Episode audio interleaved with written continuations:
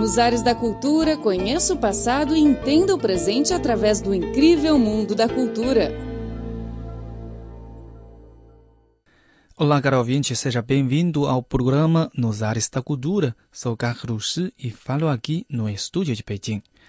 Acredita-se que viajar amplia o horizonte das pessoas e as capacita a experimentar profundamente outra cultura. Mas será que esta regra também se aplica para uma criança? O pai de um menino de dois anos e meio dá sua resposta através da sua própria experiência.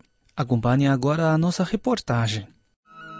Nos ares da cultura, uma viagem ao passado e um passeio pelo presente arte, literatura, dança, comportamento, tradições e tudo mais sobre o incrível mundo da cultura.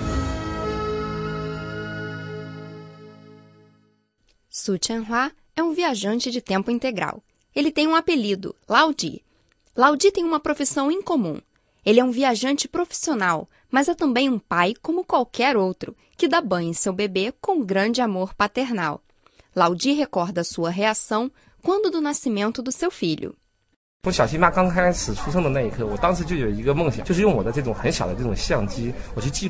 Tive uma ideia quando meu filhinho nasceu.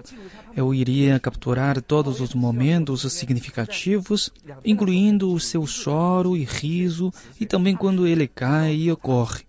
Espero que a minha filmagem comece a partir de apenas dois dias depois do nascimento do meu filho, até o momento quando ele entra na idade adulta e se casa. Então posso dar essas vidas como um presente para ele. Laudi nomeou seu filho Simba, que é o principal protagonista do desenho animado O Rei Leão. Laudi deseja que o seu filho tenha a mesma bravura, sabedoria e forte constituição, tal como o personagem. A esposa de Laudi, que tem o belo apelido de Porquinho, é a companheira de viagem dele. Quando o filho fez dois anos, em novembro de 2014, Laudi levou a sua família para começar uma viagem ao Polo Norte. Ele explica os seus achados durante a viagem.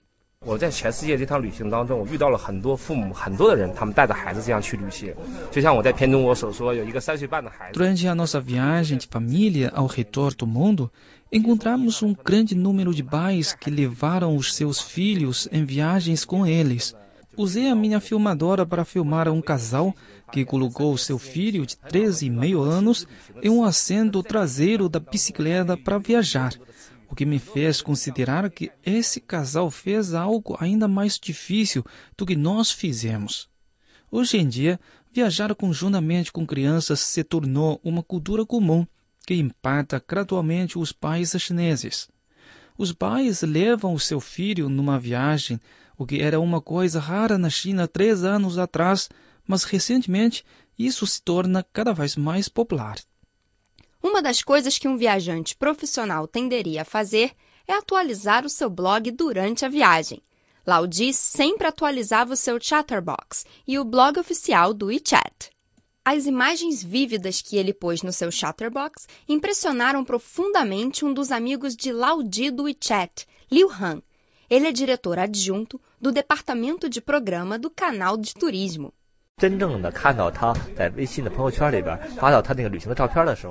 Fiquei emocionado profundamente logo que vi as imagens que Laudi compartilhou com outros usuários no WeChat, especialmente as imagens que mostravam que ele andava de motocicleta conjuntamente com seu filho e a sua esposa durante uma viagem. Muitas pessoas apenas falavam do sonho, mas poucas faziam com que ele se tornasse realidade. A partir da China, a família de Lao Di viajou ao redor do mundo em uma motocicleta de três rodas, do Laos para a Tailândia, Mianmar, Malásia e Sri Lanka. Embora Lao Di espere filmar todos os momentos preciosos para o seu filho, ele admitiu que não tinha qualquer plano de filmar um documentário. 嗯，至于我们这趟这个拍摄的这个纪录片，确切来说，实际上来说，其实我我们是没有一点点的去。Não planejo filmar um documentário sobre nossas férias. Durante a nossa visita aos primeiros três ou quatro países, os meus dispositivos de filmagem eram apenas um iPhone 5S e uma câmera GoPro. Assim sendo, quero dizer aos espectadores que este não é um show real na televisão, e sim uma observação de um pai registrando o crescimento do seu pequeno menino e uma sensação de natureza através dos olhos de uma criança. Não há diretor de cinema nem qualquer alegria artificial no documentário. O filme mostra todas as nossas verdadeiras histórias. Essa família já visitou, no total, 13 países antes de chegar finalmente ao Ártico. Entre os países visitados, o Sri Lanka foi uma virada. Através da cooperação com uma equipe de profissionais do canal de turismo que participou da filmagem de Laudi, uma série televisiva no formato documentário sobre como um pai fornece à criança uma educação rica através do contato com a natureza entrou na produção. Liu Han explica essa cooperação maravilhosa.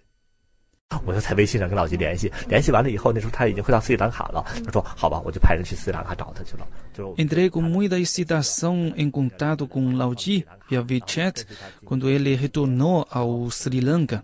Concordou com a minha proposta de enviar dois jornalistas ao país, onde eles passaram conjuntamente uma semana depois que eu assisti às montagens de vídeo que os meus jornalistas trouxeram de volta para a China, encontrei o que Laudi filmou durante a viagem e imediatamente tive uma decisão que deveríamos segui-los ao longo da jornada deles.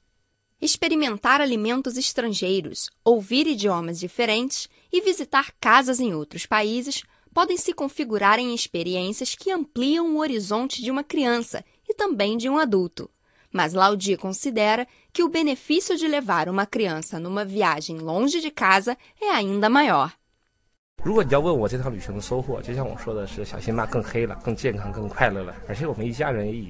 Se me pedir para resumir a colheita dessa viagem, acho que a viagem torna o meu filho mais saudável e feliz, embora a pele dele seja mais escura. A viagem dá à minha família uma visão mais positiva sobre a vida. Não gosto das pessoas que precisam de uma longa viagem para fugir da realidade quando enfrentam dificuldades. Viajar pode revigorar as pessoas a desfrutar mais da sua vida e manter uma atitude positiva. A série televisiva de documentário Educação Selvagem conta com 15 episódios e estreou recentemente no canal de turismo. Laudi prometeu que a sua família vai procurar mais viagens o público pode esperar mais documentários sobre as futuras aventuras emocionantes dessa família. Nos Ares da Cultura uma viagem ao passado e um passeio pelo presente. Arte, literatura, dança, comportamento, tradições e tudo mais sobre o incrível mundo da cultura.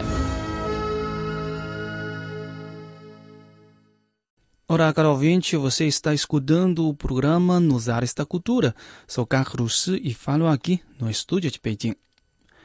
No dia 30 de setembro, foi inaugurada a Mostra de Cinema chinês 2015 no Cine Sesc, em São Paulo, Brasil. O evento foi organizado conjuntamente pelo Instituto Confúcio na Unesp e pelo Departamento Regional do SESC do Estado de São Paulo. O projeto surgiu da necessidade de criar um espaço para a produção cinematográfica da parte continental da China, que dificilmente é acessível na América Latina, pois geralmente nos festivais internacionais são exibidos os filmes produzidos em Hong Kong e Taiwan. Como a curadora da mostra, Ana Maria Boschi, que é brasileira, tinha participado da organização de quatro edições de Festival de Cinema Brasileiro na China nos últimos anos, e esta foi a primeira vez que ela trouxe filmes da parte continental chinesa para o Brasil. Ela disse.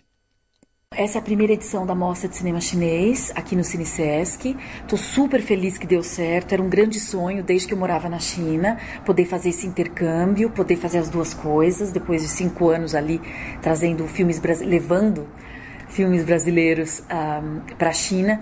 Eu estou super ansiosa para ver a reação das pessoas quanto aos filmes que a gente escolheu. E, e gostaria de poder fazer isso todos os anos. Gostaria de dar continuidade a esse projeto e para poder divulgar uma cultura que os brasileiros não conhecem. Ana Maria obteve um mestrado em História Cinematográfica na Universidade de Londres e tinha trabalhado na China por cinco anos. Foi exatamente essa experiência que despertou sua curiosidade e interesse pelo cinema chinês. Depois de voltar ao Brasil, ela decidiu levar filmes chineses ao povo brasileiro. Durante o dia 1 até o dia 7 de outubro, Doze longas-metragens da parte continental da China foram exibidos no CineSesc, incluindo filmes vencedores de festivais consagrados como Berlim e Veneza, também as maiores produções comerciais chinesas. Ana Maria disse que todos esses filmes foram exibidos em língua original e com legenda em inglês e português.